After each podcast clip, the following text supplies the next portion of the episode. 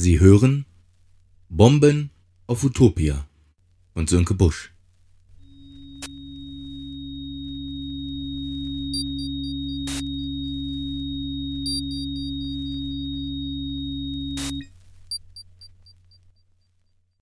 Tag 4 Steffi, sein, ihr großer Tag.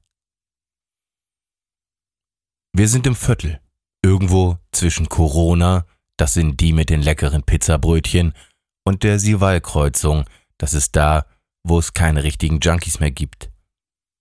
Ein bisschen Schnee ist gefallen und, wie in den Wochen zuvor schon, Emma, Mike und Justus, ist auch Steffi auf dem Weg in Richtung Eck. Leise, und das ist komisch, wenn man durchs Viertel geht, leise klingt alles, wenn es geschneit hat, und geschneit hat es. Für Bremer Verhältnisse auf jeden Fall, was meistens bedeutet, dass es toll schneit, wenn man nach oben in den schwarzen Himmel schaut, aber sehr schlecht aussieht, wenn man auf den Boden blickt. Seltsamerweise hat Schnee für das Innere des Kopfes genau den gleichen Effekt wie für das Äußere, denn irgendwie wirkt alles ein wenig gedämpft und ein wenig wattierter. Die grellen Gedanken, die einem sonst nächtens durch die Birne ballern, werden aufgefangen und prallen nicht wie sonst an der einen Schädelseite ab und machen nicht irgendetwas Schönes kaputt. Kurze Gedanken, keine langen Gedankenstränge, eine Empfindung, ein dazugehöriger Gedanke und weiter geht es schon. Geguckt, gedacht, gerochen, gedacht, gehört, gedacht. Schnee geguckt, das ist jetzt aber ein bisschen kalt. Schlechtes gerochen, ne, das ist jetzt aber ein bisschen eklig. Nichts gehört, ne, das ist jetzt aber ein bisschen langweilig. So in etwa bewegt sich Steffi durch die Stadt. Weil sie immer hochhackige Schuhe anhaben muss, weil sie kleiner ist als okay, legt sie sich immer fast immer auf die Schnauze und denkt sich die ganze Zeit, hoffentlich lege ich mich nicht auf die Schnauze. Der Boden ist ein bisschen hart. Ein Glück ist ein bisschen Schnee. Da ist der Boden nicht ganz so hart. Aber ist ja nur ein bisschen Schnee. Da ist der Boden immer noch ein bisschen hart. Nicht so hart, wie wenn er nicht hart wäre, aber halt immer noch so ein bisschen doll hart. Also bloß nicht auf die Fresse legen, weil der Boden, der ist dann doch ein bisschen hart. So stapft die Steffi durchs Bremer Viertel, und wenn einer ihr hinterhergehen würde, dann müsste er sagen, na ja, also ganz ehrlich gesagt, und im Endeffekt, da muss ich leider bitte gestehen, also ganz ehrlich und kein Scheiß auf gut Deutsch, ich glaube, da geht die Geschichte von Steffi in etwa so. Zu Hause in Teneva, da war das alles irgendwie ein bisschen anders. Gar nicht ganz anders, weil weit weg ist das ja nun auch nicht. Das ist ja immer noch das alte Bremen, das alle immer nur als das alte Bremen kennen, denn ein neues Bremen, das gibt es ja vom Wort her schon einmal gar nicht, denn ein bisschen, auch wenn es immer einmal wieder aufglieht, da ist dieses Bremen dann doch eine sterbende Stadt. Oder vielleicht sollte man besser sagen, diese Stadt ist ein Strohwitwer. Früher, da gab es in Bremen-Teneva immer Bombenalarm. Da saß Steffi im Zimmer und es hat an der Tür gebollert. Da wollte jemand, dass sie rauskommt und hat etwas von einer Bombe erzählt und hat gesagt, dass alle evakuiert werden müssten. Aber Rainer, Steffis Vater, der hatte mal geschlafen wegen Suff und nichts gehört und Steffi hat nicht mit den Fremden reden dürfen. Naja, Fremde. Das ist jetzt aber doch ein bisschen gefährlich. Auf jeden Fall, eine Stunde später, da ist Steffi dann doch mal kurz in das Treppenhaus von ihrem Hochhaus gegangen und hat geguckt. Und zuerst hat sie gar nichts bemerkt und dann, dann hat sie doch gemerkt, dass da sonst niemand war. Niemand ist rumgelaufen, niemand hat rumgeschrien oder sich gehauen. Niemand war da, weil ja alle evakuiert waren. Da hätte Steffi eigentlich Angst bekommen müssen. Aber ganz andersherum war es in Wirklichkeit. Da war gar keine Angst. Das war alles mehr als angenehm ohne die Menschen, das war so ein Gefühl, dass sie schon okay war, kein Problem, keine Erwartungshaltung mehr, weil keine Menschen mehr, die von ihr erwarteten, so oder so zu sein. Da war die Steffi okay. Das kannte sie so ja gar nicht. Heute, wenn man noch in Bremen wohnt, dann geht es einem meistens ganz ähnlich. Alle sind sie weg, und erst fragt man sich noch, wo sie denn sind, was sie so tun, warum sie weggegangen sind, was man wohl alles falsch gemacht hätte, was man hätte besser tun können, damit sie da bleiben, wie man ihnen denn besser hätte gefallen können. Und dann, wenn die mit den tollen Meinungen und den besseren Einstellungen und den größeren Talenten die Stadt verlassen haben, dann fällt einem auf, dass da auch eine ganze Menge Druck die Stadt verlässt, um den Druck in den Schmelztiegeln der Großstädte noch zu vergrößern. Aber hier, in Bremen, da erfüllt das Gehen der Menschen eigentlich den Traum von der Drucklosigkeit. Das ist ganz toll, nicht mehr jeden Tag mit denen konfrontiert zu sein, die im eigenen Feld, im eigenen Lebensweg, in dem, was man so tut und ist, einem überlegen sind. Nicht nur in der Kunst. Witzigerweise sind ja sogar Erzieher, Maurermeister und Landschaftsgärtner der Meinung, einer überlegenen Spezies anzugehören, sobald sie einen Drittwohnsitz in Berlin anmelden. Aber letztendlich, wenn ein Mensch, den man kennt, die Stadt verlässt, letztendlich ist es ein Gefühl, wie wenn jemand mit einem Schluss macht, zumal ja dann doch jeder der Meinung ist, dass er sinnbildlich für die Stadt, aus der er kommt, gerade stehen müsste. Wie wenn man verlassen wird, denn wer verlassen wird, sucht ja den Fehler auch bei sich selbst, obwohl vielleicht für den anderen die Zeit einfach reif für etwas Neues war. Da ist die Suche nach dem eigenen Fehler auch oft der verzweifelte Versuch, sich nicht ganz besiegt zu fühlen, der Versuch, dass man wenigstens noch ein wenig Macht in dieser Beziehung in den Händen hält. Aber wer ist schon frei von der sinngebenden Idee, dass alles mit einem selbst zusammenhängen würde? Das ist ja auch eine Chance, nach dieser Trennung nicht komplett entmächtigt weiterleben zu müssen. Ist schon seltsam, dieses Bremen, denkt sich der Typ, der Steffi die Straße hinunter durch den Schnee von Bremen folgt. Seltsam ist das mit der Stadt Bremen. Alle sind sie weg, und irgendwie, ohne alle, die gegangen sind, gibt uns diese Stadt das Gefühl, etwas Besonderes zu sein. Es gibt keine andere Stadt dieser Größe und dieser Art, mit dieser Geschichte und diesem Angebot, aus dem die Menschen so schnell verschwinden, wie sie können.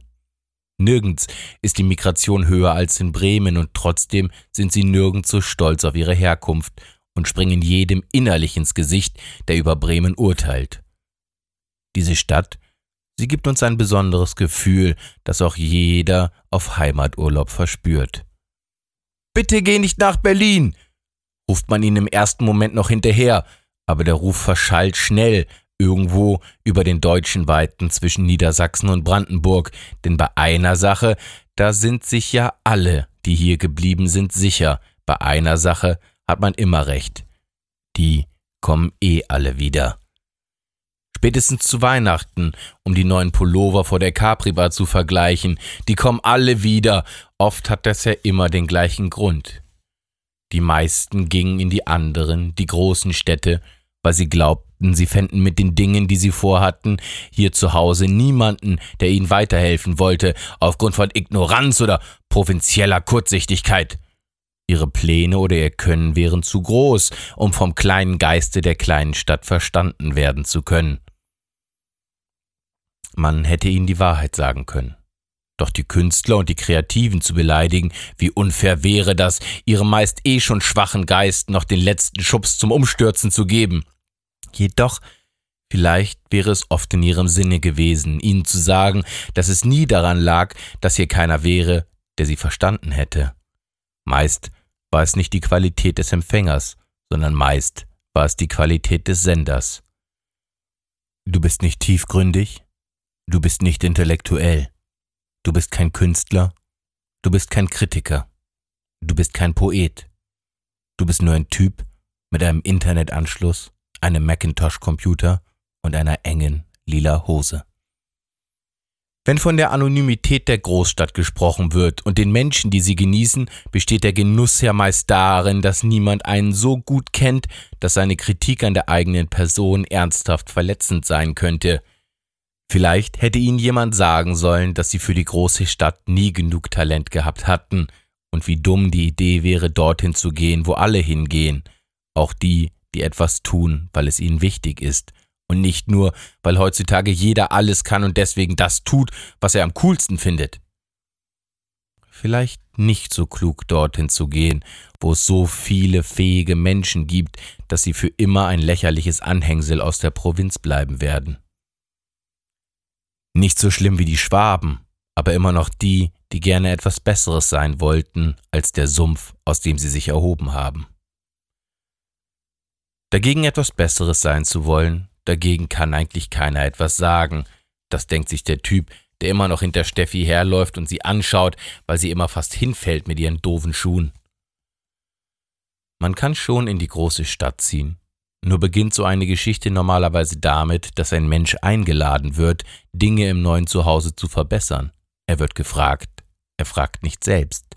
Er lädt sich nicht selber ein. Er wird erwartet. Die Idee aus eigenem Antrieb dorthin zu gehen, um sein Glück zu machen, dem Gedanken, dass die Stadt auf einen gewartet hätte, ein Quatsch und auch so arrogant. Und wäre es noch erlaubt, die Ureinwohner würden sie aus ihren Städten jagen. Wenn es sich einer genau besieht, tatsächlich betreiben deutsche Städte eigentlich Kolonialismus in Berlin. Berlin müsste eigentlich mal wieder seine Unabhängigkeit erklären. Die elterlichen Überweisungen mit der Luftbrücke zu vergleichen, ginge vielleicht zu weit, aber eigentlich auch nicht. So aber fristen sie ihr dummes Dasein in einer von ihnen dumm gemachten Stadt. Sie berauben die Städte ihrer Identität, und es wäre nur fair gewesen, ihnen vorzuschlagen, dass für sie, wenn in einer kleinen Stadt nichts geht, in einer großen noch viel, viel weniger gehen wird. Das sei nur nicht so schnell zu bemerken, weil in erster Linie geht da ja nicht mehr, es ist nur leichter, sich abzulenken, denn zu Hause, da waren sie wenigstens geliebt und, um Schmerz und Peinlichkeiten zu ersparen, wurden sie wenigstens ignoriert.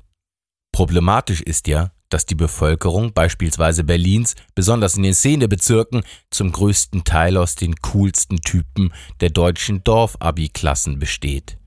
Aus den coolsten von Norderstedt, Castrop-Rauxel, Niederfeldbach, Feldkirch, Stade und Laboe und halt Bremen. Bitte geh echt nicht nach Berlin, möchte man oft rufen. Bitte, du hältst uns hier nur auf mit deinem Unfug, ernsthaft. Schau nach unten, deine Hose lila und sie sieht auch noch aus wie eine Karotte. Fair wäre es gewesen, ihnen zu verraten, was mit ihnen geschehen würde, denn so wären sie nicht gezwungen gewesen, zu Weihnachten in den Viertelkneipen ihrer Jugend in Bremen etwas von Projekten zu faseln und mit Projekt ihren Besuch beim Arbeitsamt zu meinen. Und schön zu sehen ja auch, die, die dachten, ich gehe nach Berlin, Köln oder München, vielleicht Hamburg, London, Stockholm oder sogar New York, dort werde ich groß, ich hab's verdient. Sie kamen aus gutem Hause, mit Eltern mit Eigentumshäusern, die sie dereinst erben werden. Dann sitzen sie in ihren Häusern, waren sich immer etwas zu gut, um mit den Freunden von früher noch zu sprechen, sitzen allein in ihren Häusern und trauern mit 60 wie mit 16, dass keiner sie mag. Grunge will be alive. Vielleicht ist das alles nur Neid, denn auch für Städte gilt dasselbe wie für Menschen. Nie bemerkst du, wie sehr du sie wirklich magst, bis zu dem Moment, in dem sie beginnen, jemand anderen zu mögen. Nun müsste jemand, der gegangen ist, zu Wort kommen und sagen, naja, Stadt, jetzt mach dich mal nicht so wichtig, denn so wichtig bist du nicht. Wichtiger, richtiger noch, du bist immer noch wichtig. Aber das solltest du wissen, ich kann dir nicht mehr jeden Tag sagen, dass ich dich liebe, denn es ist keine feurige Liebe mehr, die wir geführt haben. Es war immer noch sehr schön, und ich habe mich wohlgefühlt, wirklich wohlgefühlt, aber ich hatte immer Angst, etwas zu versäumen. Die Routine, ich fand sie gar nicht schlecht, daran lag das gar nicht. Eigentlich mögen die Menschen Routinen, aber ich weiß das alles noch nicht zu schätzen. Ich bin viel zu jung, um sie wirklich ohne Zweifel an mein Herz zu lassen. Ich bin noch nicht so weit, zu etwas für immer Ja zu sagen. Ich werde dich immer lieben, kleine liebe Stadt Bremen. Tatsächlich stimmt es immer noch, aber es ist nicht die Gigantenliebe, die größte Liebesgeschichte aller Zeiten, wie etwa eine Liebe zu New York, eine Liebe zu Amsterdam, London, Tokio oder eben Berlin. Es ist mehr ein Ich hab dich lieb geworden, und ich glaube, das ist für uns beide sicherer als dieses ewige Auf und Ab der Gefühle. Bitte, Bremen, Wir sind doch keine Teenager mehr. Es ist mehr diese eine erste Liebe, von der man weiß, dass sie immer da ist. Man liebt nur einmal und alle späteren Lieben, sie sind nur der Versuch, wieder so zu lieben, wie man es sich als 13-Jährige erträumt hat. Bremen, du bist kein strahlender Ritter hoch zu weißem Rosse, und das weißt du auch. Und der Roland, er ist nur ein billiger Versuch, dieser strahlende Ritter zu sein. Aber sei dir sicher, wenn es mir richtig schlecht geht, dann stehe ich bei dir auf der Matte. Dann brauche ich dich und deine ganze Besatzung. Wenn ich mich verlaufen habe, irgendwo, wo keiner mir sagt, was ich zu tun habe, dann weiß ich plötzlich wieder, wo der Ausgang ist. Und alle Ausgänge, alle Auswege führen zu dir. Manchmal, wenn es Probleme gibt, merke ich es erst, wenn ich schon im Zug sitze. Nimm mir das nicht übel. Du bist immer für mich da und das weiß ich auch. Und ich hoffe, das ist in Ordnung für dich. Denn wäre ich jetzt jeden Tag bei dir, ich würde dich nicht gut behandeln. Ich wäre dir kein guter Freund. Noch nicht. Ich will ganz viel von der Welt. Ich erwarte mir so viel vom Leben. Das ist eine Frage von viel, nicht von gut. Ich will viel. Und du hast leider nur gut zu bieten. Du machst alles richtig. Nur gerade noch nicht für mich. Tatsächlich. Wir haben alle Häuser und Besitz in dir, auf deinem Boden, aber es ist so wie mit den Eltern. Man kann nicht sein Leben lang bei ihnen wohnen, aber wenn sie eines Tages sterben, dann ist man so lange traurig, wie man der Meinung war, es wäre nicht so wichtig, sie nah bei sich zu haben. Das ist jetzt aber ein bisschen schlimm gesagt, dreht sich Steffi um und schaut dem Mann, der die ganze Zeit diese Sachen denkt, in die Augen. Hör mal auf, so schlimme Sachen zu denken. So schlimm ist das alles gar nicht.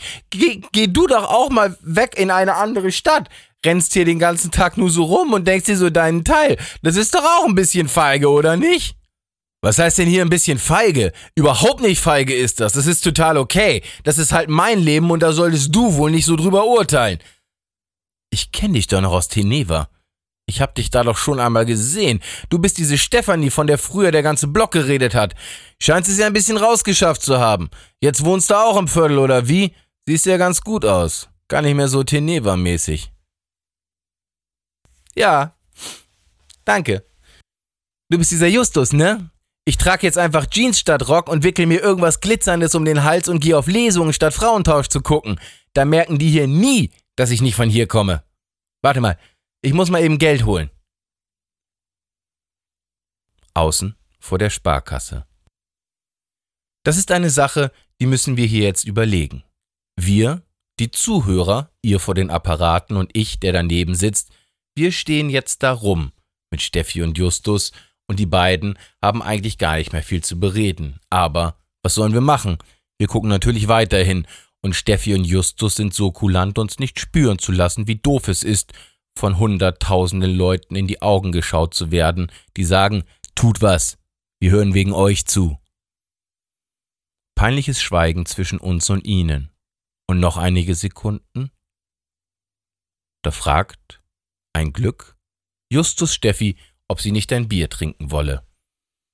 Nee, lieber Sekt oder nee, warte, da muss ich äh, mich noch umstellen. Ich trinke irgend so ein Becks-Getränk, was so schmeckt wie Alkopop, aber nicht so schlimm ist. Die beiden gehen weiter, an den Kiosken vorbei und quer über die Straße, um zu Taverna zu gehen. Dorthin, wo man durchaus Bier kaufen könnte. Warum auch immer. Vor ihnen steht bei Taverna ein Pärchen und so ein Gespräch passiert. Eine Pizza. Aber Schatz, du isst doch gar nicht so gerne Pizza. Doch, doch. Ich esse schon gerne Pizza. Habe ich aber noch nie gesehen, dass du eine Pizza isst. Doch, doch. Ich esse Pizza. Ich esse Pizza. Aber früher doch nicht. Doch, früher auch. Nein. Doch. Früher hast du nie Pizza gegessen. Ich habe dich noch nie eine Pizza essen gesehen. Früher war ich mit meinen Freunden hier, da haben wir eine Pizza nach der anderen gefressen, die ganze Nacht und uns war egal, wie heiß die Pizza war. Oft haben wir noch den Pizzakarton in Kerosin getränkt und angezündet, damit die Pizza noch heißer wird. Bis zu 2000 Grad. Das hat die Zwillingstürme in New York zum Einsturz gebracht, aber meine Mundhöhle nicht. Hier guck mal das ganze Maul für eine einzige Brandnarbe. Nein. Wie nein? Hast du nicht. Doch, hab ich. Ich schmeck schon seit 13 Jahren nichts mehr. Deswegen habe ich auch immer Angst, dass du Gift in mein Essen tust. Gift in dein Essen? Das ist jetzt aber schon ein bisschen gemein. Du meinst, ich könnte dir einfach so Gift in dein Essen tun? Ja, das wäre gar kein Problem. Deine Freundin ist doch Assistentin bei diesem Selbstmorddoktor in der Schweiz. Die könnte dir doch Gift besorgen und du könntest das in mein Essen tun. Ich würde es nicht merken. Ich wäre einfach so tot und ich hätte es nicht geschmeckt und ich wäre auch nicht mal wütend auf dich, weil ich es ja nicht wüsste, dass du das warst, weil ich das ja nicht geschmeckt habe wegen dem Geschmack des Essens. Echt? Ja, in echt. Das ginge, das könntest du machen. Ich will dich aber gar nicht unbedingt umbringen. Bist du sicher? Ich wäre da nicht so sicher. Wär ich du, ich wär mir da nicht so sicher. Nur mal sowas zum Nachdenken, ne? Schatz, ne? Die beiden setzen sich und der starren in Schweigen. Sie grüblerisch, er gut gelaunt. Ein Bier, sagt Justus. Und ein so ein Becks Blick Kutant. Oder wie das heißt, sagt Steffi. Wie geht's dir eigentlich? fragt Steffi. Gut, sagt Justus. Mir fehlt Emma. Und mir fehlt Mike, sagt Steffi.